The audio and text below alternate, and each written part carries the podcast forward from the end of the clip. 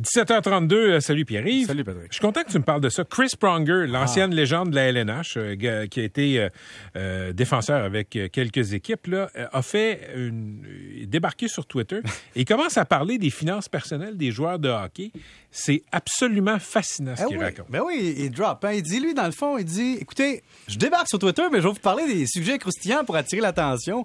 Il a réussi. Il dit, dans le fond, il dit, selon moi, là, 50% des athlètes professionnels ont des problèmes d'argent lorsqu'ils prennent leur retraite. Évidemment, c'est une légende qui est bien connue. On a des articles là-dessus, mais il dit regardez les, les pensées derrière. Un, il dit le jeune joueur qui rentre dans la Ligue nationale fait toujours la même erreur. Puis là, je vais parler comme les gens de, de sport, je vais dire la Ligue nationale. La Ligue? La Ligue nationale. Euh, c'est qu'il pense jamais à l'accident à la fin de carrière. Puis dans le reste de nos vies, c'est la même chose.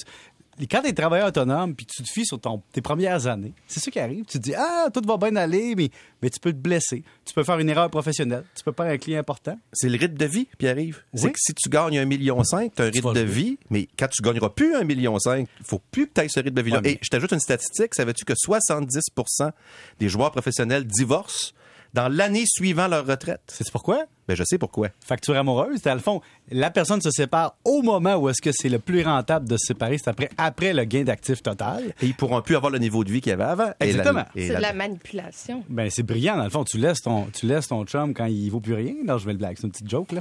Mais Avant revenons, revenons à la base. Revenons à la base. C'est qu'il dit aussi, dans le fond, quand tu commences, tu sors d'un bar, tu fais des grosses sorties, et donc ça te coûte cher, puis tu maintiens ce train de vie-là. Puis là, il dit, attention, quand tu rentres dans la Ligue nationale, ça manque de mentors. Comme vous autres, dans votre vie financière, qui a été votre mentor? Moi, personnellement, c'est la peur. La peur de tout perdre. Alors, ça, c'est le meilleur mentor. Mais lui, il dit, moi, j'ai eu cette chance-là. Et d'autres affaires, il dit, les joueurs de hockey sous-estiment l'impôt. Il dit, vous pensez qu'on ne paie pas d'impôt, mais on a des salariés, puis on paye entre 39 puis 56% Patrick? Pierre, Chris Pronger raconte que euh, il, il dit pas c'est qui le joueur, mais il dit il y a un joueur là, je, je vais Ouais. te dire que le gars a eu un boni de je me rappelle pas si c'est du salaire ou un boni. Il y a eu là. 2 millions de revenus. Il y a eu 2 millions de revenus, puis le gars se met à claquer, achète une maison pour sa mère, s'achète des chars, etc. Une Lamborghini. Il a pas pensé que l'impôt allait venir. Et, et il le fait, il dit toc, toc, toc, IRS, c'est Ah oui. l'impôt américain. Exact. Les gars, je veux pas être plate, là. Mais un joueur de hockey, nous, c'est pas associé ici à l'école, hein.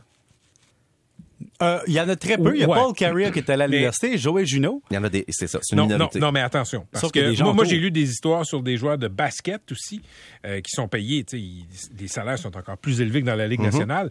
Et généralement, le canal pour accéder à la NBA, c'est aussi l'université. Euh, C'était pas le gars mieux sur la gestion des finances euh, personnelles. Je sais que prends Bo Jackson, Oui. écoute, il joue au baseball et au football, le joueur culte. Il a fait faillite l'année suivante de sa retraite. Il s'était construit un train sur sa, pas un, un train miniature, un train sur sa résidence. Il a déclaré faillite. Le gars, la- l'athlète bionique, mais, encore qui plus est, pense-y un peu.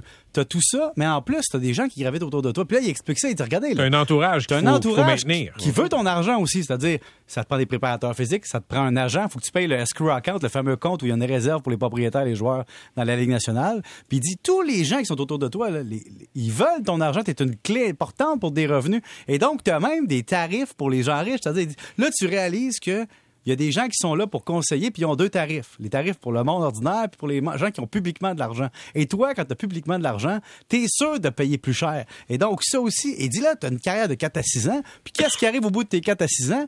faut que tu acceptes de baisser de niveau de vie, mais tu as quand même eu tout ça à payer, plus les entraînements privés, puis tout ça. Donc, il dit, de moment donné, tu arrives au bout de tout ça, puis t'es une belle clientèle pour les requins. Puis après ça, on propose toujours des investissements parce que t'es riche. Mais, ce, qui, est- formidable dans, dans ce qu'il raconte, c'est de voir le vide qu'il y a dans la Ligue. C'est- les gars ne sont absolument pas conseillés par qui que ce soit. Peut-être qu'ils sont chanceux, ils ont un agent qui vont euh, s'occuper de leurs finances avec bienveillance, mais tu sais, tu penserais qu'une organisation comme la Ligue nationale donnerait, je sais pas moi, des, des, des, des ateliers, leur, leur- leur donnerait des conseillers financiers, ne serait-ce que pour pas faire ces erreurs-là? Oui, puis demandé, j'ai vu une... Mais en même temps, ils se font proposer des placements privés. Ils disent, hey, tu mets 500 000, tu vas faire de l'argent. Puis il dit, la réponse à avoir, c'est toujours non. Si les gens t'approchent pour faire un placement risqué rapide, c'est peut-être parce qu'ils ont eu beaucoup de non Ouais, ailleurs. pa- parce qu'il dit, euh, Pronger dit, les gars se font approcher, puis ils se font dire, hey, écoute, euh, on a besoin de 5 400 000, là, puis on un sacré placement, mais t'as as deux jours pour décider. Dis-moi, quand tu me dis t'as deux jours pour décider, la réponse, c'est non. C'est non. Puis il dit, l'autre affaire, l'erreur,